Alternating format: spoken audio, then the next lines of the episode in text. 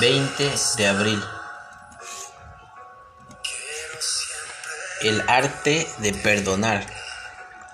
Una tarde pasé dos horas en una exposición de arte. El padre y sus dos hijos. El arte de perdonar. En la que todas las obras se centraban en la parábola de Jesús sobre el hijo pródigo. Lucas 15, 11 al 31.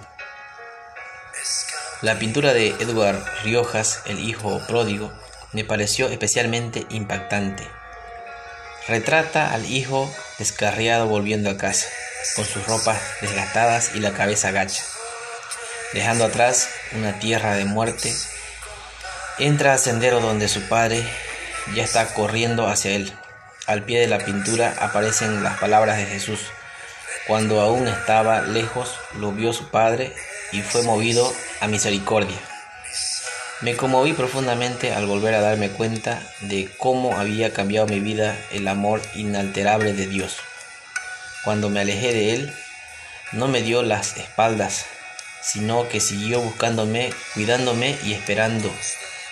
Su amor es inmerecido, pero también inmutable, a menudo ignorado, pero nunca retirado.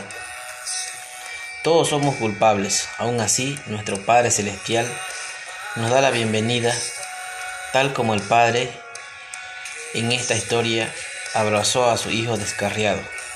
Luego dijo a su sirviente, hagamos fiesta, porque este mi hijo muerto era y ha revivido. Se había perdido y es hallado. Padre, al recibir tu amor y tu perdón, que también lo extendamos a otros en tu nombre. Aunque no merecemos el amor de Dios, su amor no cambia.